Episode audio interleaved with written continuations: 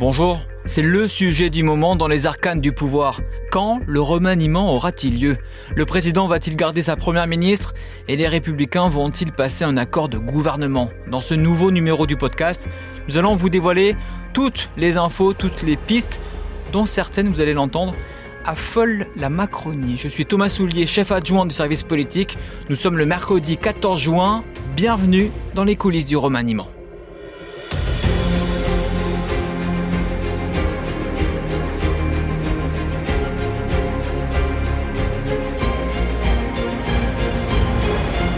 Salut Perrine. Salut Thomas.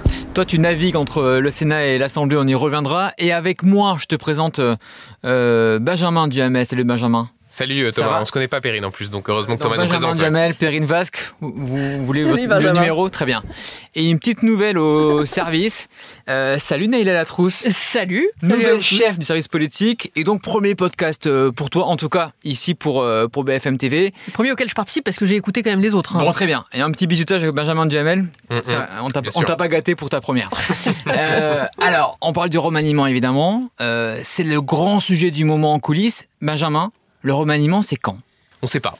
Euh, il Merci faut- Benjamin. Non, non, mais parce que. T'as vu, faut- c'est il est pas très Voilà, efficace. c'est la, la précision dans les, Ouais, dans, dans ouais. les infos. Non, ce qu'il faut dire, c'est que ça fait, allez, on va dire, euh, en fait, depuis qu'Emmanuel Macron a fixé euh, l'échéance des 100 jours, que se pose la question de savoir dans quelle mesure le dispositif politique va être, va être adapté. Et depuis ces derniers, disons, 10-15 jours, ça commence à s'agiter beaucoup avec euh, une échéance qui a été euh, évoquée par certains proches du président de la République, conseillers de l'exécutif, d'expliquer que ça pourrait arriver soit fin juin, soit début juillet, c'est-à-dire en fait pour que le président de la République puisse arriver le 14 juillet, éventuellement euh, avec un nouveau dispositif politique lors d'une interview du 14 juillet. Sauf que là où ça se complique, c'est que disons qu'il y a 15 jours, c'était plutôt l'hypothèse qui tenait la corde et que ces derniers jours, on en entend aussi euh, d'autres dans la majorité qui disent mais attendez, quel intérêt il aurait à faire un remaniement maintenant? Est-ce qu'au contraire, il faudrait pas plutôt attendre euh, le mois de septembre, les sénatoriales? Pourquoi pas même carrément en janvier? Et encore là, je rentre même pas dans les subtilités, on va y venir de savoir si c'est un remaniement avec On- Elisabeth on Borne, venir. sans borne. Mais donc, voilà, disons que pas mal de gens plaident pour que Emmanuel Macron puisse arriver le 14 juillet avec une sorte de prise de conscience de ce qui s'est passé. Donc, soit à maxima en changeant de Premier ministre, soit à minima en enlevant les ministres qui font pas le job. Mais ça pourrait tout aussi bien, et on est habitué avec un, à avoir un président procrastinateur, à ce que ça puisse être dans, dans quelques mois. Oui, il faut dire, Néla, que c'est pas euh, le meilleur, euh, euh, la meilleure personne pour remanier dans ce pays. Emmanuel Macron, depuis six ans, il hésite, il tergiverse, il procrastine. On l'a vu à- à plusieurs reprises. Quel intérêt il aurait? Pourquoi il remanierait maintenant? Alors en fait, il faut répondre à plusieurs questions. D'abord, est-ce qu'il remanie pour euh, élargir ou pas la majorité Mhm. Donc euh, si c'est pour élargir la majorité, bah, le président du Sénat, Gérard Larcher, lui a dit euh, comptez pas sur nous pour bouger quoi que ce soit avant les sénatoriales. On a des élections en septembre, donc ça ne peut être qu'après. Mhm. Donc c'est ce qui explique que dans le timing était d'abord arrivé cette idée de d'attendre la rentrée, quoi. attendre que le Sénat se fixe. On voit chez LR qui est prêt à toper ou pas toper et sur quel texte, et puis on annonce une nouvelle équipe gouvernementale. Sauf que depuis quelque temps, euh, dans sa majorité, il y a tout un tas de personnes qui disent non, mais enfin, les LR, de toute façon, on peut pas leur faire confiance, laissez tomber. On y reviendra peut-être plus tard dans, Ouais. dans, dans- Mm. dans le podcast. Donc, cette hypothèse de septembre après les sénatoriales, elle a plus vraiment de corps. Bon, bah, dans ce cas-là, si on remanie pas pour élargir la majorité, pourquoi on remanie? Ouais. Est-ce que c'est pour avoir un dispositif, par exemple, plus politique? Euh, Partir du principe qu'aujourd'hui, euh, cette équipe extrêmement large, elle n'incarne pas vraiment. Il y a au- 42 ministres, dont Elisabeth Borne. Dont Elisabeth Borne et Mm. dont euh, des ministres, euh, honnêtement, dont personne euh, sans doute euh, n'a euh, entendu parler. Ce n'est pas faire offense, par exemple, à Bérangère Couillard, euh, que, que de dire que voilà, elle n'est pas forcément identifiée du elle, grand hein. public. Donc je, Ah, je la elle, cite. elle est en train de m'appeler.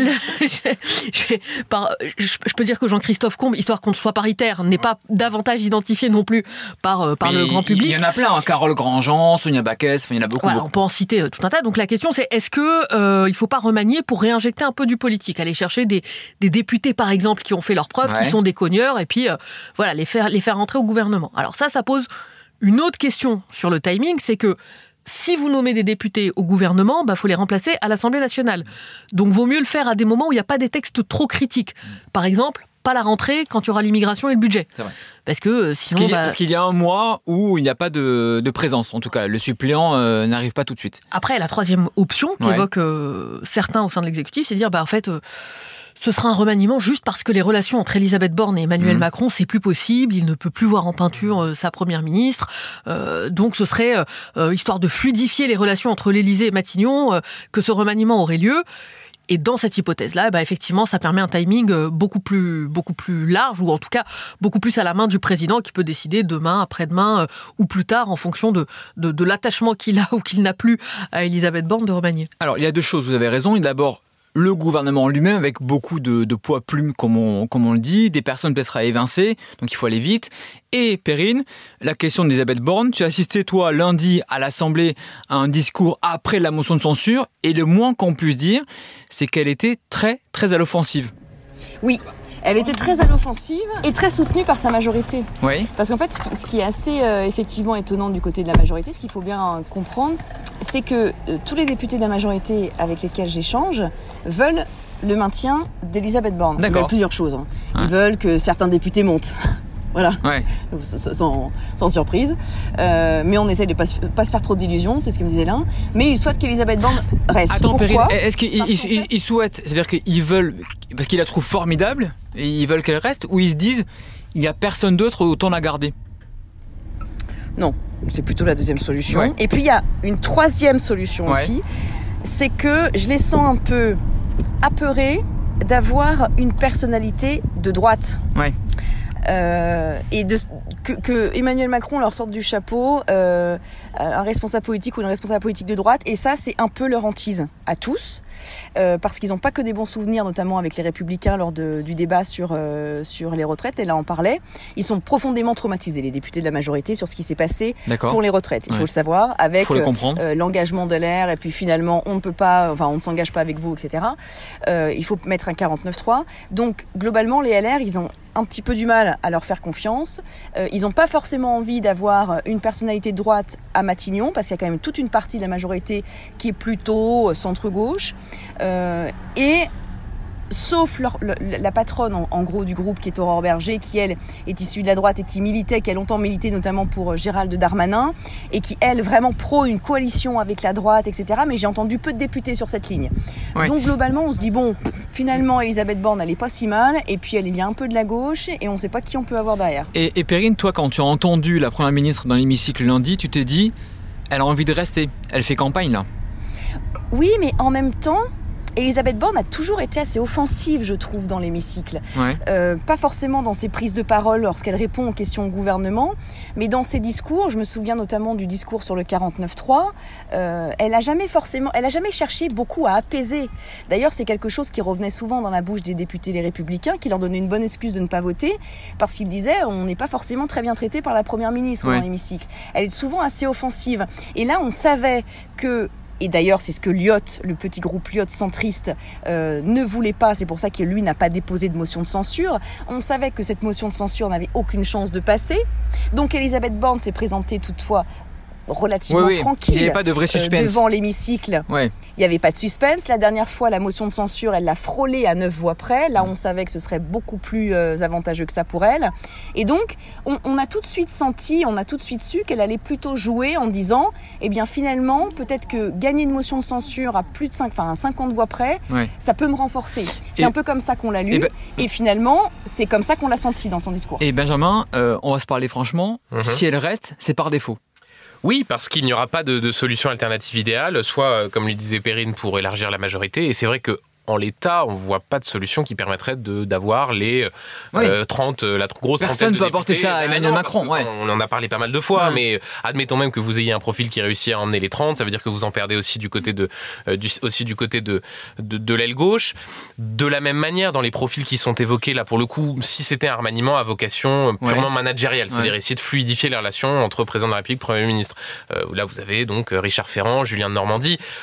Euh, est-ce que l'un des deux aurait une sorte d'effet euh, blast dans l'opinion Non, Julien de Normandie. Alors certes, tout le monde dit oui, il a gardé, il a laissé un très bon souvenir au ministère de l'Agriculture, euh, la FNSE à l'adore, mais enfin les Français ne le connaissent pas. il fait pas gagner une seule voix. il fait pas gagner une voix.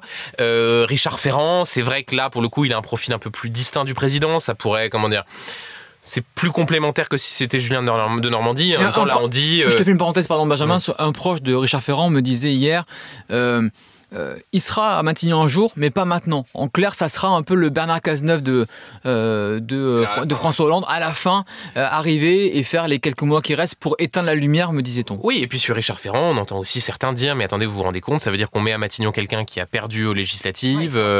par ailleurs, est-ce que Richard Ferrand a vraiment l'envie de se coltiner, si, vous me si tu me permets l'expression, l'enfer de, l'enfer de Matignon? Et il y a qui d'autre alors? Dans les noms qui circulent, euh, Neila, euh, Benjamin Non, mais il y a toujours après les mêmes, c'est-à-dire Sébastien Lecornu, euh, Gérald Darmanin, mais là, vous prenez le risque de braquer certains. Ce que péril à gauche de la Macronie. exactement je pense que pour autant, une des clés euh, de cet éventuel remaniement sera le degré d'exaspération et d'agacement du président vis-à-vis d'une machine dont il considère qu'elle ne roule pas assez. Euh, on sait à quel point... Et dans il est le... exaspéré. Exactement. Et oui, oui, absolument. Et une partie de son entourage aussi. Et on sait à quel point dans le mode de fonctionnement du président hyper vertical, euh, presque comme une entreprise. Euh, il faut que ça roule. Euh, il faut que ça roule, il faut que ce soit fluide. Et donc le côté Elisabeth Borne disant oui, mais l'immigration, euh, c'est pas tout de suite. sur tel ou tel sujet, le, on va pas rechroniquer. Le 49.3. il faut plus l'utiliser. On va pas rechroniquer ce, que, ce dont on avait parlé sur le, ce que, ce que Elisabeth Borne avait pu dire sur l'héritage du Rassemblement national. Il faut que ça roule et on entend quand même beaucoup du côté de l'Elysée le fait que ça ne roule pas assez. Après, il y a des forces de résistance, il y a des forces d'inertie, il y a beaucoup de gens qui disent il faut user Elisabeth Borne au maximum parce qu'il y aura peut-être des motions de censure à la rentrée. Au budget, il y en aura de toute façon, que peut-être cette motion de censure finira par passer. Donc voilà, je pense que ce sera un arbitrage entre des forces d'inertie et l'idée qu'il faut essayer de remettre un petit peu de, charbon dans la machine et donc que ça passe par un changement de Je veux t'entendre, euh, Neila, sur le futur gouvernement. Avant ça, Perrine, on parlait des motions de censure. Euh, explique-nous, à l'automne, il y aura quoi? Une dizaine de motions, c'est ça? Oui, parce que il y, aura une dizaine de 49.3 du fait du budget. On a l'habitude maintenant, ça s'est passé comme ça l'année dernière. Euh, sur le budget, vous avez différents textes à faire passer, budget de la sécurité sociale, bref, c'est très technique. Mais ce qui entraîne systématiquement euh, tout autant de 49.3 qu'il y aura de votes, puisque bien sûr, les oppositions ne votent pas euh, traditionnellement le budget de la majorité. Même les républicains, à ce moment-là, ne voteront pas, il n'y a pas de suspense. Et donc, ça peut effectivement engranger une dizaine de motions de censure. Et d'ailleurs, le groupe Pliot, euh, dont je vous parlais tout à l'heure, euh, qui est centriste, un, groupe un peu euh, charnière aujourd'hui à l'Assemblée, me disait, nous, on ne veut pas déposer de motion de censure cette fois-ci parce qu'on sent bien que les républicains ne partiraient pas avec nous. Mais on peut poser une motion de censure n'importe quand, on ne s'interdit pas en déposer une prochainement ou peut-être à la rentrée, et à ce moment-là, on verra. En sachant, encore une fois, où en seront les républicains à ce moment-là. Est-ce qu'Emmanuel Macron voudrait s'éviter euh, quand même une dissolution qui serait problématique s'il faut retourner en campagne, et à ce moment-là, du coup, s'assurer quand même une partie des républicains avec un accord politique ou quelque chose? On pourrait se dire, Neila, euh, quel est l'intérêt euh, maintenant d'évincer Elisabeth Borne si c'est pour après avoir un nouveau Premier ministre qui, à peine désigné, eh bien, doit se taper 10 motions de censure et 10 49-3 alors cet argument, moi je l'ai entendu au gouvernement.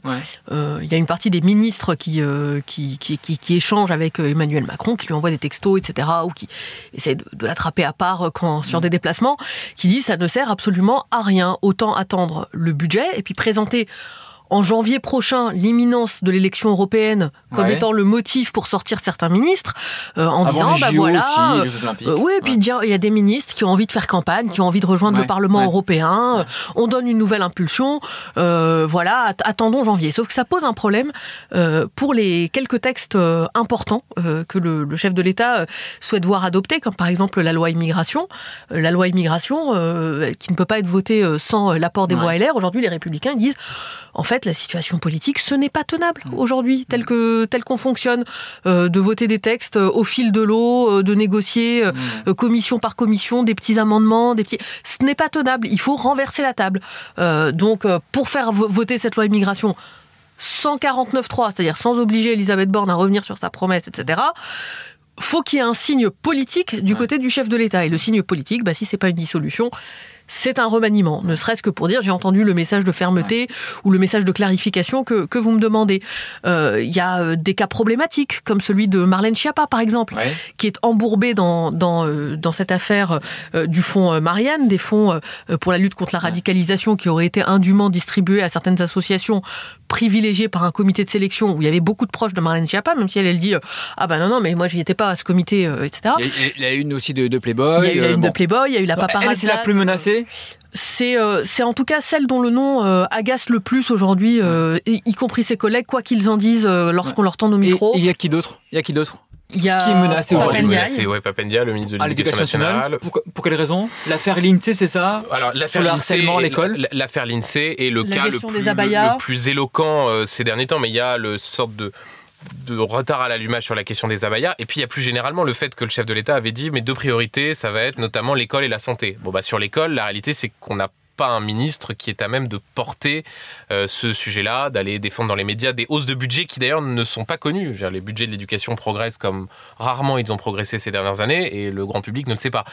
De la même manière, c'est aussi la raison pour laquelle François Braun est évoqué comme ceux qui pourraient euh, partir. Qui à la santé aujourd'hui. Le ministre de la Santé, ce qui est d'ailleurs, il faut le dire, assez injuste, parce que, enfin, assez injuste de le mettre sur le même plan que Papendiaï, parce qu'il a quand même réussi à voilà, sur quelques sujets, la crise des urgences. Mais euh, globalement, l'idée, c'est sur ces sujets prioritaires portés par le président de la République, il faut des gens qui soient beaucoup plus, euh, audibles. Après, on a toujours voilà, Jean-Christophe Combe euh, qui, qui, évoquait Neila, chargé des, des, des solidarités des gens qui n'ont pas réussi euh, à porter euh, leur, euh, leur sujet, à faire tourner leur administration, du moins pas suffisamment si on en, en croit les proches du président. Et peut-être dans les poids lourds dont, l'étoile a quelque peu pâli aussi, on peut citer le ministre de la Justice, Éric Dupont-Moretti, dont un certain nombre de députés jugent qu'il ne peut pas rester parce qu'il y a eu l'épisode du bras d'honneur devant, et puis l'épisode du bras d'honneur devant l'Assemblée nationale, et qui et qu'il est jugé comme étant l'un de ceux qui aurait pu avoir une voix politique justement. Qui avait Emmanuel Macron le défend, non? Il, a envie qu'il reste. Il n'est pas menacé par l'Élysée, mais dans ce jeu de, de rapport de force qui, qui s'est installé entre euh, Emmanuel Macron, euh, Elisabeth Borne et une partie des députés de la majorité ou des poids lourds qui disent euh, au président tu ne peux pas faire ceci ou tu ne peux pas faire cela, puisqu'on évoque Renaissance, mais il y a aussi les, les deux autres partenaires, mmh. Édouard Philippe et François Bayrou, qui, qui disent attention, nous dans le remaniement, on va regarder quand même comment on est traité. Donc dans ce rapport de force-là, il y a tout un tas de voix qui effectivement poussent aussi à se séparer de poids lourds en disant ça ne peut pas être qu'un remaniement pour se séparer d'inconnus. Parce que sinon, bah, personne ne verra le changement. rien, oui, oui. Si demain on annonce aux Français que Sunabaka quitte le gouvernement, il n'y aura pas de manifestation de place de la République euh, Sans lui faire offense, euh, dans l'heure. Euh, avant de avoir vos pronos sur ce qui va se passer, comme ça je vous prépare un petit peu à l'idée, vous pouvez réfléchir quelques secondes. On me disait aussi sur le côté modem horizon, tu as raison, c'est une équation de mille inconnus il doit à la fois faire plaisir au LR, faire plaisir à François Bayrou, faire plaisir à Edouard Philippe, respecter euh, la parité, enlever les poids plumes, borne ou pas borne. C'est franchement euh, un casse-tête. Et même, on m'a expliqué que François Bayrou a dit récemment à Emmanuel Macron que s'il y avait un Premier ministre qui vient des LR, ex ou pas LR, eh bien, il pourrait quitter euh, la majorité. Donc, il y a aussi des menaces derrière tout cela. la question que je vais vous poser est la suivante. Est-ce qu'il y aura deux questions. Est-ce qu'il y aura oui ou non un remaniement avant le 14 juillet? Est-ce qu'Elisabeth Borne sera encore Première ministre le 14 juillet? Tout ça, évidemment, entre nous. Bien sûr, personne n'écoute. Personne n'écoute. Et ce n'est pas enregistré. Moi, je pense qu'il y aura un remaniement avant le 14 juillet. Et je pense qu'Elisabeth Borne, attention, restera Première ministre. Très bien. Alors, je ne vais pas être original, mm. je vais parier euh, pour le remaniement avant le 14 mm. juillet avec Elisabeth Borne, Première mm. ministre, mm. parce que euh, précisément ce qu'on a dit, c'est-à-dire pas d'option alternative qui, euh, qui, se, qui s'impose. je rappellerai que l'année dernière, le président a mis trois semaines à trouver une Première ministre, qu'il a fini par changer d'avis et qu'accessoirement, il a eu tout un tas de refus. par exemple, la patronne de Next City, Valérie Bédag, Véronique Bédag, Véronique, Bédag. Valérie Rabault aussi, on avait parlé. Bon, et, que, et, que, voilà, enfin, il y a aussi cet élément-là, c'est-à-dire que pour remanier, pour avoir l'ambition de remanier, c'est pas pareil sur un premier euh, quinquennat. Ah il a parlé de sa tout le monde tape à la porte et euh, dans, la configuration actuelle. Donc je parie avec Elisabeth Borne et avant le 14 juillet. Et toi Thomas, parce que c'est sympa ah de poser les questions. Mais Perrine, je, je vais vous le faire. mais attendez, je, mouille la chemise. Très bien. C'est ce qu'elle dire, ce qui fait très, quand même très chaud. Euh, Perrine. moi, je suis toujours très bonne pour les pronostics, tu le sais, Thomas. Je dirais, sachez que ce que dit Perrine ne va pas se passer, donc c'est un très bon indice pour nous tous et pour vous qui nous écoutez. Non, mais c'est pour ça que je, c'est pour ça que je vais me, cacher derrière ce que me disent les députés. Euh, est-ce que c'est un mantra ou pas Je ne sais pas, mais en tout cas, euh, un député président de commission de la, majorité hier me disait euh, on s'éloigne de l'hypothèse du remaniement. Voilà. Donc ce sera pas moi qui l'ai dit, c'est lui. Pas de remaniement avant 14 Pour le reste, Voilà, bah, en tout, ou même après. Hein. Lui, il disait il n'y aura pas de remaniement tout de suite, etc. Pour le reste, ce qui est sûr, c'est qu'ici, effectivement, à l'Assemblée nationale, j'entends euh, quand même beaucoup le. Non, mais Perrine, tu es très forte pour faire diversion là, mais ton, ton, ton pronostic, euh, c'est quoi? Parce que nous, on va passer pour des idiots si nos pronostics sont démentis, moi, mais donc le dit pas de remaniement. Et, et Borne reste, c'est ça Non, alors. non, non, je dirais Borne reste, oui, ça je, je veux bien le je pense Borne reste. En revanche, pas de remaniement, non. Je pense qu'il il est, il est obligé à un moment de, de faire quelque chose parce qu'en effet, l'équipe fonctionne pas très bien. Tout le monde s'en plaint, même les députés. Euh, il y a des choses qui fonctionnent mal. Les députés en ont marre. Des ministres qui n'impriment pas, qui portent pas leur sujet, Donc, un remaniement qui sont sous leur administration. Voilà, exactement. Alors moi, Benjamin, euh, moi je dis remaniement le 24 juillet et je pense sans Elisabeth Borne. Ah. Comme ça, au moins, on, Thomas met du jeu. On joue un petit peu avec l'argument pour moi qui compte, et Benjamin, tu en parlais, c'est l'exaspération euh, du président vis-à-vis d'Elisabeth Borne. Voilà. Et c'est pour ça que je me laisse la possibilité de, changer d'avis une fois qu'on saura de trafiquer euh, quelle est la décision du président de la République. Je te reconnais. Euh, on refera le montage. Bien sûr. Bien sûr, évidemment. Merci à vous trois. Salut. Salut Thomas.